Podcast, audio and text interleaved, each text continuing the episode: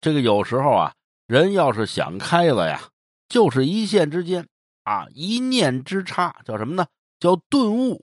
哎，我今儿就见着一顿悟的，今儿打车呀，遇见一出租司机啊，跟我聊天说呀，这个知足得常乐，人呢就得这样，知足常乐。你不能这一山看着一山高，跟人攀比，是不是？咱呐就普通老百姓，比上不足，比下有余。你不能老是看别人怎么怎么样，哎，你得自己呀，按自己的心思，按自己的活法去活。我一听，嚯，这师傅可以呀！都说这个北京出租司机啊能聊善聊，嘿，这话呀一点都不假。后来我就问这师傅呀：“师傅，您怎么把事儿看得这么明白呀？”